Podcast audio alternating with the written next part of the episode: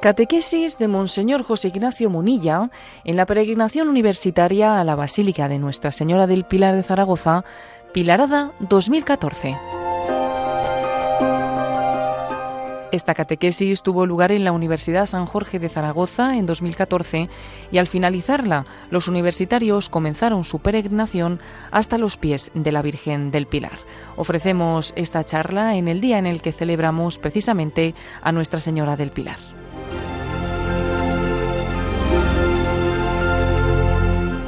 Me hace mucha ilusión estar entre vosotros en esta pilarada y le doy gracias a Dios pues por ser vocero, eh, vocero de su evangelio. Yo creo que nunca mejor se predica cuando se ha escuchado primero el evangelio, este evangelio en concreto, el de las bodas de Cana de Galilea, que introduce el camino que vais a hacer hasta la Virgen del Pilar, ¿no? Esa peregrinación de unos cuantos kilómetros, según me han dicho, cerca de 20 está introducida por este Evangelio de las bodas de Cana de Galilea, que yo quisiera que os inspire en vuestro caminar. ¿Eh? Me gustaría que las palabras, los comentarios que yo voy a hacer sobre este Evangelio inspirasen vuestro caminar. Es verdad que yo he sido también hijo de la experiencia del Camino de Santiago y cuando uno camina prolongadamente creo que también es una gran posibilidad de empaparse, de dejarse penetrar de la palabra que se le ha proclamado.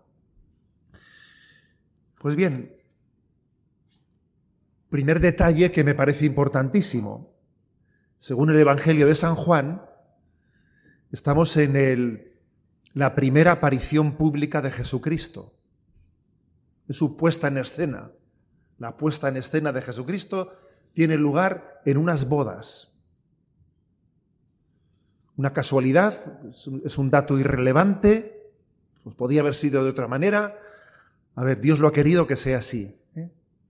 Y si se dice que, de algunos que no dan puntada sin hilo, bastante menos de la providencia de Dios. La providencia de Dios no da ninguna puntada ¿eh? sin hilo. Y el hecho de que la primera aparición pública de Jesús, el primer lugar en el que él hizo un signo, un milagro, fuese unas bodas, la verdad es que nos está diciendo que Jesús es consciente de que se hace presente en el lugar en el que se juega la felicidad del hombre. El lugar en el que se juega la felicidad del hombre no es un banco, ¿sabéis? No es una caja de ahorros, aunque algunos se lo piensen así. El lugar en el que se juega la felicidad del hombre es el misterio del amor, el misterio del amor humano. Ahí se juega nuestra felicidad, en que uno se sienta amado y en que se sienta llamado a amar. Ahí es donde se juega que una vida sea feliz o sea desgraciada. Y se juega. Incluso con permiso de la vicerrectora de la universidad se juega ahí más que en las notas de la universidad, ¿sabes? ¿Eh? Con permiso de la vicerrectora. Se juega, ahí es donde se juega determinantemente nuestra vida. Jesús se quiso hacer presente ahí, en Caná de Galilea. Y además se, hizo presente ahí porque, porque sabe que hay un drama. Esto no solo es una afirmación hermosa, hay un drama. Y el drama consiste en que estamos llamados a esa vocación al amor, pero no es tan fácil amar, ¿sabes? No es tan fácil responder a esa llamada del amor con coherencia, en fidelidad, en constancia, no es tan fácil. Y el drama es que uno quiere, pero no siempre lo hace bien, mete la pata con mucha facilidad. Yo suelo decir que uno de los eh, refranes más falsos que existen por ahí es el que dice, querer es poder, querer es poder. Yo, creo que eso es, muy voluntarismo puro. No es verdad que querer sea poder. ¿Cuántas veces hemos querido cosas que, que no hemos sido capaces de rematar, no? Dice San Pablo, dice San Pablo, a veces tomo la decisión de no hacer el mal y me veo haciéndolo. Y otras veces digo, voy a hacer el bien y luego no soy capaz de realizarlo. Eso de que querer es poder es un desconocimiento de nuestra realidad que es bastante limitada, pobre, herida. A ver, vamos a reconocernos como somos, ¿eh? Porque es verdad que estamos llamados a grandes ideales, pero es importante no perder de vista el punto de partida, y es que somos débiles. Estamos llamados al amor, pero nos cuesta amar, nos cuesta ser fieles en el amor. Y entonces en este Evangelio de las bodas de Cana, ahí se, se habla de, de que se les había acabado el vino. Habían comenzado la fiesta. Se ve que las bodas de, de los judíos eran de esas que se prolongaban varios días, ¿sabes? Varios días de boda. Y entonces se les acababa el vino. Sin duda alguna, San Juan, el evangelista San Juan, que es el teólogo, que ciertamente este también es de los que no da puntada sin hilo, San Juan está sugiriéndonos que ese vino que se acaba, ese vino que se acaba pronto y que las bodas se quedan chafadas porque se acaba el vino, es el misterio del amor que se acaba. Sí, amor sí, pero es que se me acaba el amor. ¿No conocéis por ahí gente que dice, es que se me acaba el amor y he roto esta relación? ¿No conocéis gente que ha dicho, pues es que se me ha acabado el amor y se me acaba el matrimonio? Eso es un gran drama. El vino se les acaba, se les acaba el vino. ¿Y, qué vamos a hacer? La boda está chafada. Es el misterio de la vida en la que, sí, hay amor humano, hay ilusiones humanas, pero es que las ilusiones se acaban, ¿sabes? Es que se acaban. ¿Cuántas veces nos hemos ilusionado con una cosa y la hemos dejado a medias? ¿Cuántas veces he dicho, voy a, eh, voy a tomarme esto en serio? Y luego lo has dejado eh, empantanado enseguida. Es decir, que Jesús se presenta en las bodas de Caná de Galilea porque sabe que ahí se está jugando la felicidad o la infelicidad del hombre, en la capacidad de amar o en la incapacidad de amar, en la capacidad o incapacidad de responder a la vocación para la que hemos sido creados. ¿Y Jesús qué? ¿Por qué se hace presente? ¿Para qué se hace presente? Para comprobar el drama, para ver el problemón que existe que hay que amar y no sé cómo amar y soy incapaz y soy un egoísta y mi egoísmo lo, echa todo a perder. No, Jesús tiene también, no solamente constata el problema, Jesús tiene una respuesta para el problema. ¿eh? Tiene una respuesta. Que el amor divino es la escuela del amor humano. Lo que Jesús le dice a los asistentes a esa boda, lo que le dice la iglesia a unos jóvenes que están enamorados o a alguien que accede al matrimonio es, si quieres aprender a amar en fidelidad, que el amor de Cristo sea tu escuela, que el amor de Cristo a su iglesia, el amor de Cristo que entregó su vida por nuestra salvación, sea la imagen en la que el hombre y la mujer se aman y se quieren. Y digo el hombre y la mujer, y digo también dos amigos, y dos primos, y dos hermanos, porque en el fondo todo amor humano tiene el amor divino como su escuela. O sea, Jesús tiene una respuesta para resolver este drama. El amor divino es la escuela del amor humano. Y claro, un alumno que no tiene maestro no, es, que, es que es un drama. Un amor humano sin amor divino, ¿de dónde aprende? ¿A dónde mira? ¿Qué problema? Es que estamos llamados a que el amor humano aprenda del amor divino. Bueno, San Juan Pablo II, él fue un enamorado del amor humano. Él fue mi acompañador, acompañante de parejas que se preparaban para el matrimonio. Vamos, eh, hizo de la pastoral del noviazgo y del matrimonio una parte muy importante de los primeros años de su sacerdocio. Y él dice, en uno de los libros entrevista que le hicieron durante su pontificado, él dice, en los primeros años de sacerdocio aprendí a enamorarme del amor humano. Desde Jesucristo entendí la maravilla del amor humano, porque Jesús revela al hombre su vocación al amor. Por eso fue Jesús a las bodas de Caná de Galilea, no porque estuviese aburrido ese día, ¿eh? o porque dije, a ver qué hacemos mañana, no fue por eso. En segundo lugar, eh, la batalla del amor, la batalla del amor es una batalla potente, ¿sabéis? O sea, no, no os penséis que se puede aprender a amar sin que eso es como la función clorofílica, es por sí mismo, ¿sabes? ¿Cómo aprende a amar uno? Pues por sí mismo, es como la función clorofílica, pues o sea, tú sin darte cuenta está teniendo lugar. No, no es verdad. Aprender a amar es una gran batalla. Supone mantenerse en pie cuando estás cansado. Supone remar en contra de corriente cuando tú dirías por lo contrario. Aprender a amar es una batalla, ¿eh? Algunos confunden amor con romanticismo y así les va, claro. Amor se escribe con sangre. ¿eh? Y eso Jesús nos lo reveló. El Evangelio nos revela que el amor, el auténtico amor, el amor de donación se escribe con sangre. Ayer le dieron el premio a Aquino en los premios Asturias, ¿no? Y recuerdo una de esas viñetas en las que Mafalda decía, ¿eh? la vida es linda, solo que un montón de idiotas confunden linda con fácil, ¿no? Y es verdad, a ver, esto es una batalla, señores, ¿eh? esto es una batalla y a veces hemos confundido, creo que es un drama, el haber reducido el amor a una visión meramente romántica, olvidando otras características del amor, que aparte de esa, faceta romántica, el amor tiene otras características. El amor es, el amor también es hidalgo, es luchador, es idealista, es sacrificado. Por eso creo, por eso creo que Jesús une, fijaros bien, ¿no? Une la vocación al amor, que es una lucha, con este encuentro de las bodas de Cana, en la cual, en el cual la Virgen María le llama a su hijo a vivir su hora. No sé si os llama la atención esto. Alguien dijo del Evangelio de San Juan que es el Evangelio de la hora. ¿Por qué el Evangelio de la hora? Porque en él se dice, mujer, todavía no ha llegado mi hora. Luego dice más tarde, ya se acerca mi hora.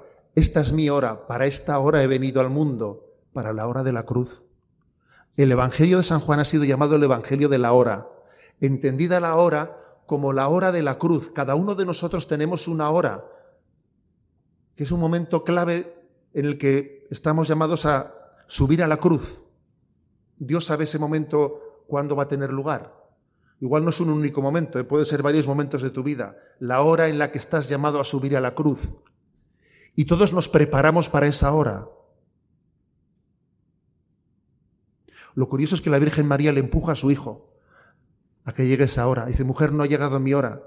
Y la Virgen le pega un empujoncito, que siendo una madre es más que un empujoncito, ¿eh? que es un tirarle a la piscina, para ser, ¿eh? para ser claros. ¿no? La Virgen María es introductora en la hora de Jesucristo, es introductora de su hora. Lo típico sería que una madre, por un equivocado amor de superprotección, ¿eh? Le dije, ay, mi hijo que no sufra, ¿eh? lo típico. Hay amores que parece que son un amor muy grande, muy grande, pero son amores equivocados, son amores que no ayudan a crecer. Como lo típico, ¿no? Pues la superprotección de los hijos, sacarles la cara todo siempre, incluso cuando no se debe sacarles la cara. No sé si a alguien le suena esto, ¿eh? aunque sea muy cómodo, pero no está bien. Hay un estilo de amor y es un estilo de amor que no ayuda a abrazar la cruz. Y la Virgen María no cayó en esa tentación. La Virgen María no fue un freno para que su hijo viviese su hora y subiese a la cruz, más bien fue un acicate para, para abrazar la cruz, para que cada uno cumpliese su camino.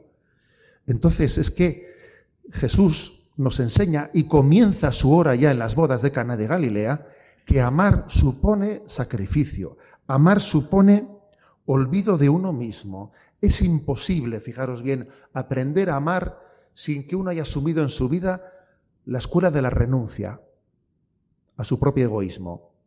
Si tú no aprendes a renunciar a tu propio egoísmo, no sabrás amar. Serás un narcisista, ¿no? Un narcisista incapaz de salir de sí mismo. Y entonces tu vida será una frustración. O sea, el amor exige una educación en la renuncia a nosotros mismos, en la mortificación, en los pequeños sacrificios. Eso es totalmente básico, es básico. El que no sabe realizar pequeñas renuncias en su vida, no sabe amar. Renuncias en, me, apetece, no me apetece. ¿eh? Siempre lo cómodo, lo, placentero, el máximo placer con el mínimo esfuerzo. Eh, mal asunto. Eh, alguien dijo que para que un matrimonio funcione y no se rompa, tiene que haber por lo menos un tonto. Entendido por un tonto, alguien capaz de sacrificarse, claro. Y para que el matrimonio sea feliz, tienen que ser tontos todos. ¿eh? entendido, pues por tanto, pues lo que entiende el mundo, que no lo es, que es la sabiduría del Evangelio, la sabiduría del olvido de nosotros mismos. Solamente así el amor, el amor funciona y es feliz. ¿eh? O sea que creo que Jesús se hace presente en las bodas de Caná de Galilea, no solo para decir el amor es lindo, el amor es bonito, sino para enseñarnos a amar abrazando la cruz. Ayer envié ¿no? a las redes sociales, pensando un poco en esta charla, y la siguiente reflexión. El egoísmo es la muerte del amor, pero el amor es la muerte del egoísmo. Y quedémonos con lo segundo, ¿me explico?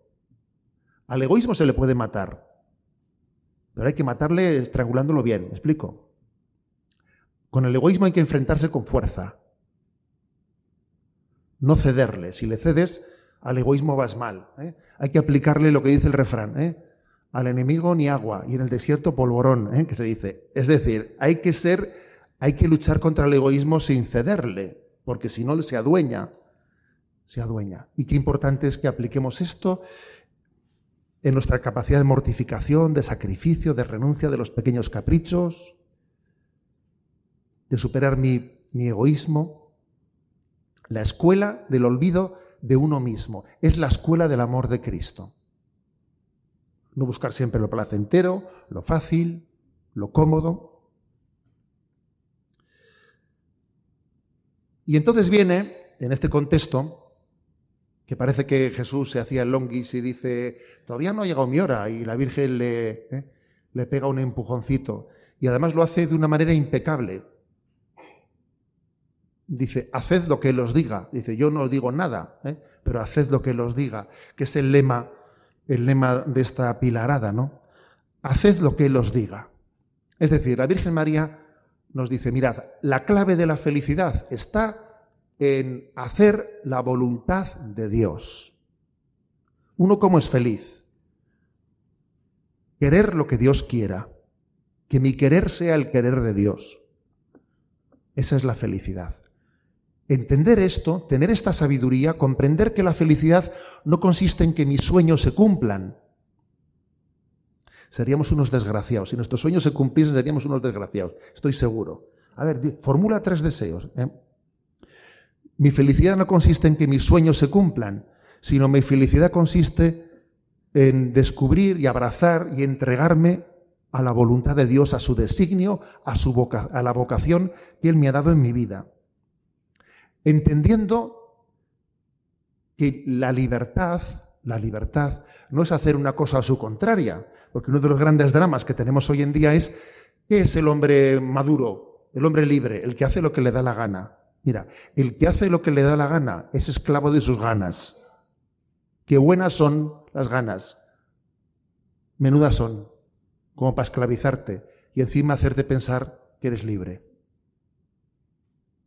El que dice que hace lo que le da la gana es esclavo de un carcelero que se llama gana o ganas, que es de lo más cruel que existe.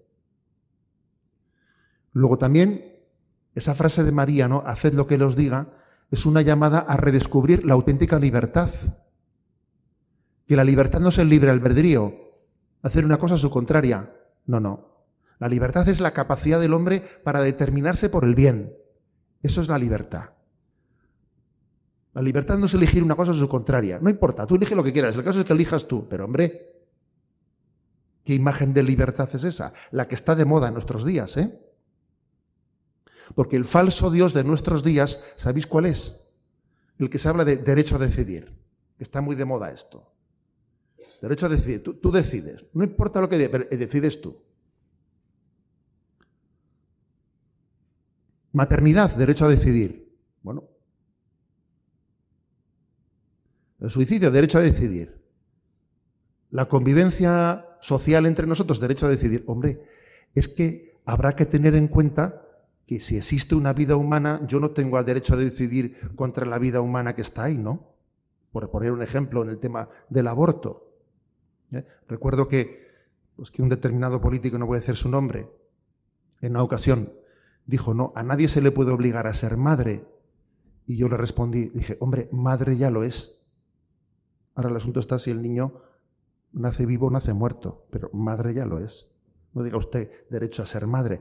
Es que la expresión derecho a decidir parece que se formula como si la libertad fuese un fin y no fuese un medio. La libertad no es un fin, la libertad es un medio. La libertad es un medio para descubrir el bien común. La libertad es un medio para realizar el bien posible, el bien real. Por eso cuando la Virgen María dice, haced lo que los diga, que entonces esclavos, ¿no? No, perdón. Buscar la voluntad de Dios no es ser esclavo, es ser libre, es utilizar bien mi libertad, es utilizar la libertad para lo que merece la pena. Porque aquí hay una paradoja muy grande, y es que el mundo te promete libertad y te esclaviza, y Jesucristo te pide que cumpla su ley y te libera. Y eso el que no lo haya entendido va a tener que sufrir mucho hasta que lo, hasta que lo aprenda en sus propias carnes, ¿sabes? Porque es así. Este mundo te, ofrece una libertad y te esclaviza. Y Jesucristo, sin embargo, de marketing entiende muy poco, porque mira que el marketing siempre te, te, escondo lo dificultoso y te pongo lo bonito por delante, ¿no? Jesús te dice abraza la cruz. Y así, alguno le diría, oye Señor, tú de marketing entiendes poco, ¿eh? Oculta un poco eso, no lo digas, tan, no lo digas por delante, ¿eh? No, no, Jesús no anda con tonterías, te dice, abraza mi cruz, ven y sígueme. Jesús te propone una ley que te libera y este mundo te ofrece una libertad que es esclava. O sea que lo que Jesús dice, no, haced lo que, lo que le dice la Virgen María, no, haced lo que Él os diga, es saber que la cumbre de la libertad humana es la voluntad de Dios. Esto, como os podéis imaginar, contrasta un poquito, ¿eh? contrasta un poquitín con lo que nuestra sociedad entiende, ¿no? Pues como ¿eh? un falso concepto de libertad. La cumbre de la libertad humana es la voluntad de Dios. Porque la libertad es un medio, no es un fin, es un medio para, para dar lo mejor de nosotros mismos, para construir el bien, sabiendo que no somos, que no somos individuos aislados. La cumbre del hombre no es su autonomía, la cumbre del hombre es la comunión, su comunión con los demás. No hemos sido creados para ser individuos, sino para vivir en comunión de amor. Que por algo somos imagen y semejanza de la Santísima Trinidad, no de un Dios aislado y solo y solitario. Bien, un pasito más. Al final de este, de este episodio hay una sorpresa. Cuando ven el agua convertida en vino, y además el vino era bastante mejor, se ve que el primero era un poco peleón, y esto sigue siendo así, ¿eh? porque que sepáis que cuando vayáis de, que cuando vayáis de visita a Tierra Santa, y paséis por Caná de Galilea, allí venden botellas de vino. ¿eh? Si compráis una, entenderéis que el primer vino debía ser muy malo, ¿eh? como, como, el que actualmente se vende allí en Caná de Galilea, que es un vino, madre mía, pues bastante malucho. Bueno, pues el primer vino se ve que era muchísimo peor que el que Jesús hizo después de su milagro, ¿no? Y allí salió una, frase sorprendente. Dice, todo el mundo pone primero el vino bueno y dejan el vino y dejan el malo para el final. Cuando la gente está bebida ya no distingue ya las churras de las merinas, ¿sabes? Ya le das cualquier cosa y bebe lo que sea. Pero tú, en cambio, has guardado el vino bueno para el final. Y San Juan, ese, teólogo, el que reclinó la cabeza en el costado de Cristo, ese que no da puntada sin hilo, está diciendo mucho también en esto. Eso de que Dios guarda el vino bueno para el final. ¿Qué quiere decir eso? que el ideal que a ti se te presenta es que tú en tu vida vayas creciendo, que lo mejor de tu vida todavía no ha llegado, que Dios tiene un proyecto de santidad para nosotros y que nuestra vida tiene que consistir en un continuo crecimiento. Ya sé que esto no se entiende. Fijaros, hay tres facetas en la, en la, vida de la persona, la, la física, la psicológica y la espiritual. Físicamente, físicamente, el hombre alcanza su plenitud eh, eh, pues en una edad muy joven y luego viene la cuesta abajo. ¿eh? ¿Alguno ha visto a alguien de mi edad en la selección nacional de fútbol? Pues no. ¿Me explico? Se nos ha pasado el arroz. Eso es obvio. Psicológicamente, también existe una plenitud que se alcanza un poco más tarde que la física y luego viene la cuesta abajo. Si alguien se queda en paro con 60 años, tendrá un problema. Pues porque la gente entiende que su plenitud ya pasó y le va a costar que le contraten con esa edad. Y espiritualmente, espiritualmente, ¿cuándo viene el declive? Y obviamente, a diferencia de la dimensión física y la psicológica, espiritualmente un hombre está llamado, un hombre, una mujer están llamados a que su vida sea un, un crecimiento ininterrumpido hasta el encuentro con Dios. O sea, es decir, el vino bueno el Señor lo ha dejado para el final. Nuestra vida tiene que ser un continuo crecimiento en la santidad. Y en la plenitud de la vida se nos examinará del amor. Y si quieres el día de mañana ser santo, pon las bases y sélo hoy, porque de lo que hoy digas que sí, ocurrirá el día de mañana mucho, así de claro. Algunos dicen, voy a dejarlo para última hora. Mal asunto. En cada paso que damos ponemos las bases para el siguiente. Tu sí de mañana depende del sí de hoy. El sí de hoy construye el sí de mañana. Por eso no, me parece que esa frase del Evangelio, has guardado el vino bueno para el final. ¿Os habéis fijado en nuestros abuelos? ¿Vosotros creéis que los abuelos son así? dice, es que tengo unos abuelos que son auténticos. Son así de generosos, de, de serenos, de maduros. Los abuelos son así porque a última hora ha salido eso como una seta, ¿eh? que sale y de repente, no, no, perdón, eso ha sido así, porque ha habido un increscendo toda tu vida. Tus abuelos son así porque ha habido un proceso de crecimiento en su vida. Y el Señor ha guardado el vino bueno para el final. Luego yo creo que es muy importante que entendamos que nuestra vida es una carrera a la santidad en la que mi principal preocupación tiene que ser esa. ¿eh? La preocupación de decir, hoy, hoy estoy más cerca de Dios que ayer. Y sin embargo hay gente que dice, bueno, yo es que cuando hice la primera comunión entonces sí, estaba cerca de Dios, pero luego ya me he ido olvidando. Dice, pues, pues, pues más como, los cangrejos para atrás. Porque la vida espiritual, el que no crece, el que no crece, está en crisis. Y por último, ¿eh? ¿quién se casaba en esa boda? Porque oye, mira que el Evangelio de San Juan cuenta detalles, ¿no? Pues de eso no dice nada. A ver, a nosotros nos gusta saber un poquito de detalles, ¿no? Sobre todo de temas de bodas suena ya un poquito a, eh, pues no sé, a un poco ya de revista del corazón. Parece que desde luego San José ya había fallecido. Si no es impensable que una mujer como María vaya a unas bodas sin su marido. Es obvio que, José había fallecido. Debía de ser alguien un poco cercano, cercano a los apóstoles, porque el hecho de que estuviesen todos los apóstoles, hombre, si Jesús acudió con sus apóstoles, el que se casaba, no sé, tenía que ser alguien un tanto allegado a ellos, alguien del grupo. Es como cuando se casa alguien del grupo de la parroquia, iban, iban los del grupo, una cosa así, ¿no? Pero fíjate tú por dónde que no nos dicen, no nos hacían la curiosidad de quién era, no se sabe el nombre. Y yo creo que también ese olvido es voluntario. Es un olvido voluntario, porque al final en ese pasaje evangélico se muestra Jesús como el novio, como el esposo. Jesús es presentado por el Evangelio de San Juan como el esposo de la humanidad.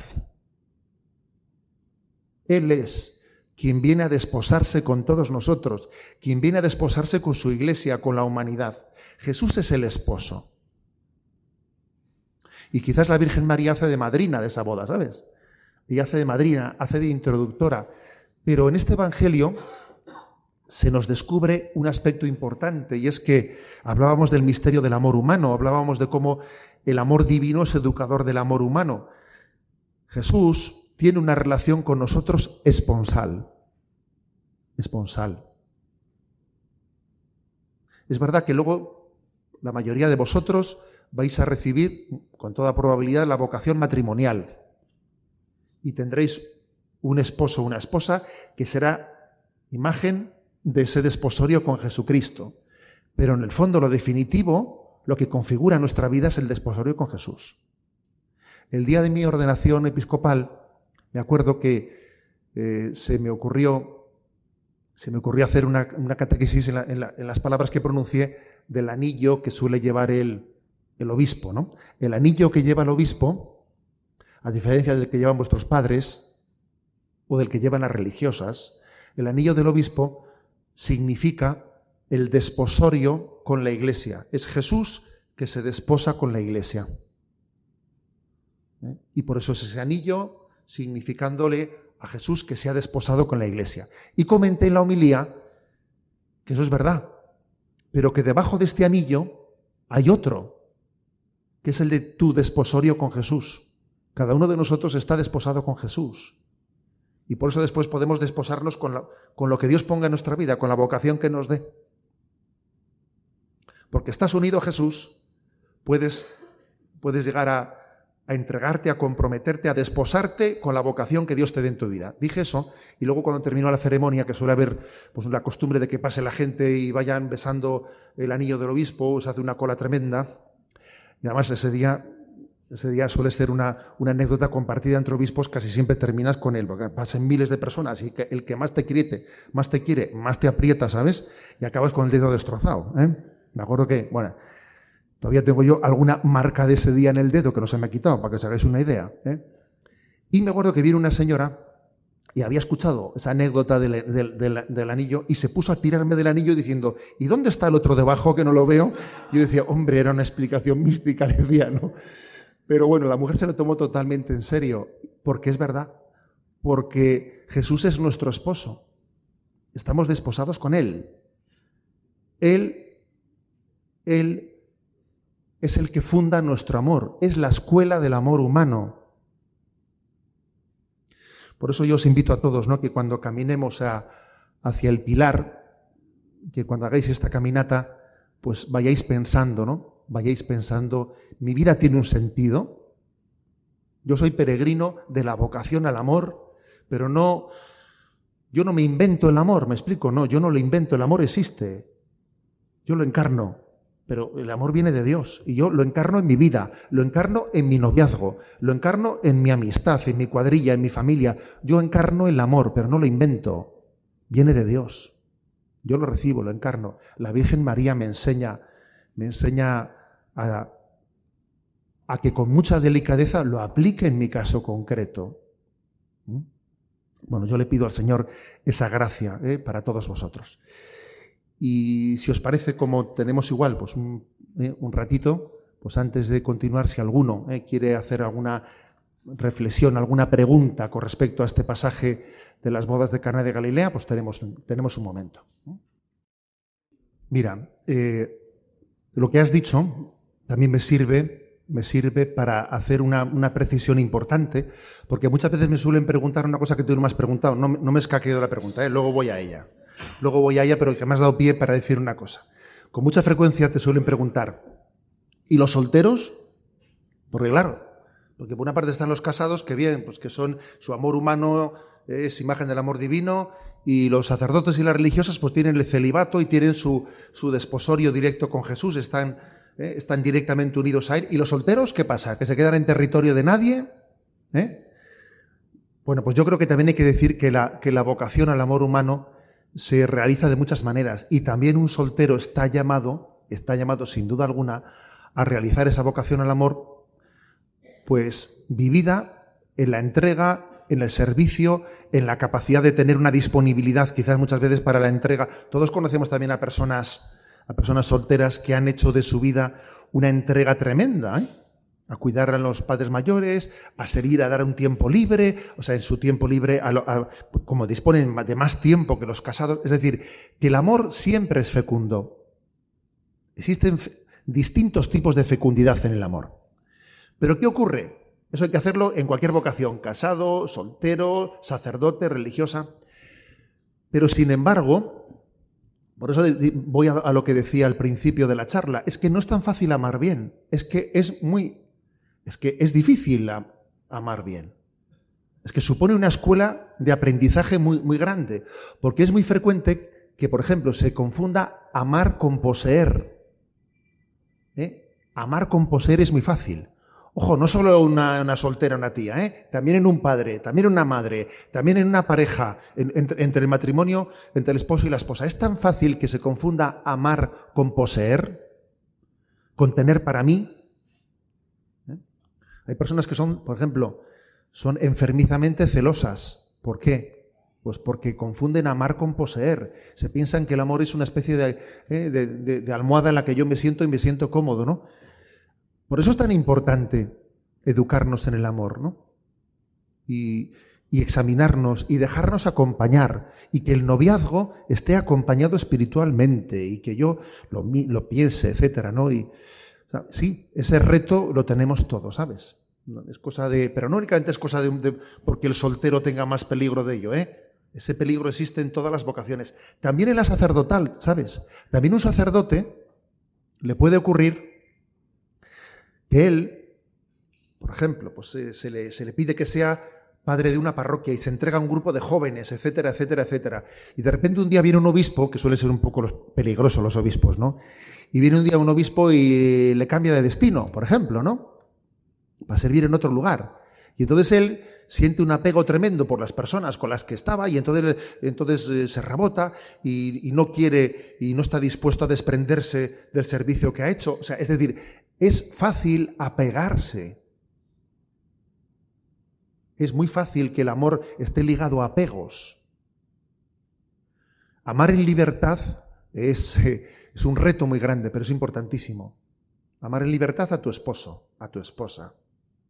No sofocar a, a tus amistades. Hay gente que tiene amistades que la sofoca, es que la sofoca. Porque es que más que amar, es que es que lo estrangula. Entonces, amar sin poseer, amar sin utilizar. Amar es lo contrario de utilizar. Y eso supone pues una, una educación interior muy grande, ¿no? Pues mira, eh, en esta vida nosotros estamos en discernimiento. ¿Me explico? O sea, un cristiano es alguien que está discerniendo. ¿Y qué es discernir? Estoy intentando buscar cuál es la vocación que Dios ha pensado para mí. Imagínate que una chica está totalmente ilusionada con un chico y dice, este, es, este es el amor de mi vida, y no sé qué y no sé cuántos, ¿no? Y de repente se pega un palo tremendo, porque ve que esa persona de la cual estaba él profundamente enamorada, descubre que es un jeta, pues tremendo. O igual no es tan jeta, pero sencillamente hay desilusión o desinterés, ¿no? Y entonces, entonces, en ese momento, ¿qué lectura tenemos que hacer nosotros? A ver, yo creo que la lectura que tenemos que hacer es la de decir, eh, primero, mi corazón sangra, me explico, o sea, es imposible que no sangre porque yo estaba enamorado y entonces si estaba enamorado yo no puedo dejar de sangrar. Y es muy importante que en ese momento nos abracemos a la cruz. También Jesús experimentó el amor divino, experimentó lo que es amar y no ser correspondido. Jesús lloró cuando vio Jerusalén y dijo, Jerusalén, Jerusalén, cuántas veces he querido reuniros como la gallina a sus polluelos debajo de las alas y no habéis querido. Y lloró. Es impresionante ¿eh? ver también que el amor divino es rechazado. O sea que también cuando alguien abraza la cruz del amor humano despreciado, ve un reflejo del amor divino despreciado. Pero no tiene que quedarse solamente en esto, que sí, sino seguir discerniendo bueno, Dios, me irá descubriendo su plan de amor para mí, me lo irá descubriendo. Y a veces también en el rechazo de una persona, Dios se sirve de él para que descubra que mi camino era otro, era otro. O sea, uno no tiene que quedarse, eh, digamos, apegado, traumatizado a ese rechazo, sino estar abierto a lo que Dios quiera, a lo que Dios quiera irte descubriendo, hasta, hasta de los pecados del prójimo uno puede sacar una escuela para ir descubriendo lo que Dios quería para ti. Y lo voy descubriendo de otra manera. ¿eh? Porque un cristiano no es un inventor, sino un descubridor. La diferencia entre inventor y, descubridor yo creo que ya, eh, la, entendemos. Un inventor, pues a ver, dice, pues yo invento algo que ha salido en mi cabecita, me explico. Pero un descubridor no, lo saca de su cabecita, ve que algo que estaba ahí lo ha descubierto. Ha descubierto pues, el átomo, pero el átomo no lo has inventado, lo has descubierto. Nosotros no somos inventores, somos descubridores. Con lo cual, hasta en los disgustos de la vida, vamos descubriendo qué quería Dios de nosotros. Y aceptándolos, aceptando, abrazando la cruz, también es una manera de ir descubriendo eh, los caminos que Dios nos va revelando. Vamos a ver, la clave está, la clave está en que uno testimonie que la ley de Dios, la ley de Dios que aparentemente es costosa, fíjate tú los cristianos, anda que no tienen leyes tú. Diez mandamientos y luego normas de la iglesia, ¿me explico, ¿no? Alguno, alguno piensa en que el cristianismo está lleno de, leyes y prohibiciones y no sé qué. Lo, lo vive así, lo vive así, ¿no? Yo creo que el mayor testimonio que podemos dar al prójimo es ver cómo en, la experiencia de mi vida la ley de Dios a mí me libera. Para mí es liberadora. Es así. Tú vas a misa los domingos. Joa tú. Es que está mandado, ¿no? Está mandado, eh, amigo usted. Vamos a ver, es que ya sé que está mandado, pero en el fondo la razón de ser del mandamiento de santificar las fiestas, de ir a misa los domingos, la razón de ser del mandamiento no es más que que exista, que exista una especie de semáforo que se pone en rojo cuando hay una carencia de amor y, no, no, eres capaz de, poner, de, poner, en el centro del domingo la Eucaristía. Es decir, la razón de ser del mandamiento de ir a misa el domingo no es sino una pedagogía para que se te encienda una luz roja cuando tú ves que el amor no te impulsa, porque lo lógico es que a ti lo, te mueva el amor y que el amor sea el motor de los diez mandamientos. Por eso dice, dice San Agustín, ama y haz lo que quieras. Esa frase de San Agustín algunos pretenderían interpretar en el sentido anarco de la palabra, ¿no? Ama y haz lo que quieras. No, San Agustín diría, no me malinterpretes. Lo que he querido decir es que si verdaderamente te mueve el amor, todo lo que tú quieras va a ser la voluntad de Dios. La voluntad de Dios va a coincidir con la tuya. O la tuya con la de Dios, mejor dicho. ¿Sabes? O sea, es decir, porque si, si, verdaderamente el motor de la vida es el amor de Dios, la ley es casi, la ley de Dios es casi lo lógico oye, que tienes obligación de ir a misa el domingo. Dice, pero por Dios, ¿qué pensabas yo que iba a hacer? ¿Es que hay algo más importante que vivir la Eucaristía y escuchar la palabra de Cristo? ¿Qué? Oye, que no puedes que no puedes insultar a tus padres, que está prohibido, que lo prohíbe la religión, pero por Dios, ¿me explico? Es que claro, dice Santo Tomás de Aquino que las virtudes cristianas no están consolidadas hasta que no nos resulten atrayentes. Eso es verdad. Hasta que una virtud no te resulte atrayente, hay un cierto peligro, ¿sabes? a ver si la meto la pata o no la meto. Ahora, cuando una virtud ya te resulta atrayente, es que ya, me explico, está muy consolidada. Y entonces yo creo que nuestro testimonio ante los jóvenes es hacerles mostrar de cómo, de cómo es atrayente. O sea, para mí es atrayente, es, es, sería durísimo vivir sin la Eucaristía del domingo, ¿me explico? Sería muy duro vivir sin ella. Sería muy duro vivir en la impureza, sería muy duro ser un mentiroso, sería muy, me sentiría muy mal, o sea, etcétera, etcétera, ¿no? Ese es, ese es el gran reto.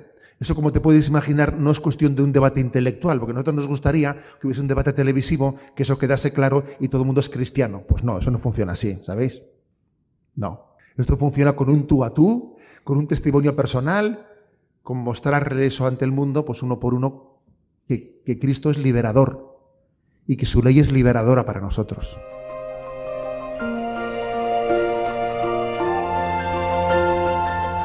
Así finaliza en Radio María esta catequesis de Monseñor José Ignacio Munilla, impartida en la peregrinación universitaria a la Basílica de Nuestra Señora del Pilar de Zaragoza en la Pilarada 2014. Tuvo lugar esta catequesis en la Universidad San Jorge y al finalizarla los universitarios comenzaban su peregrinación hasta los pies de la Virgen del Pilar.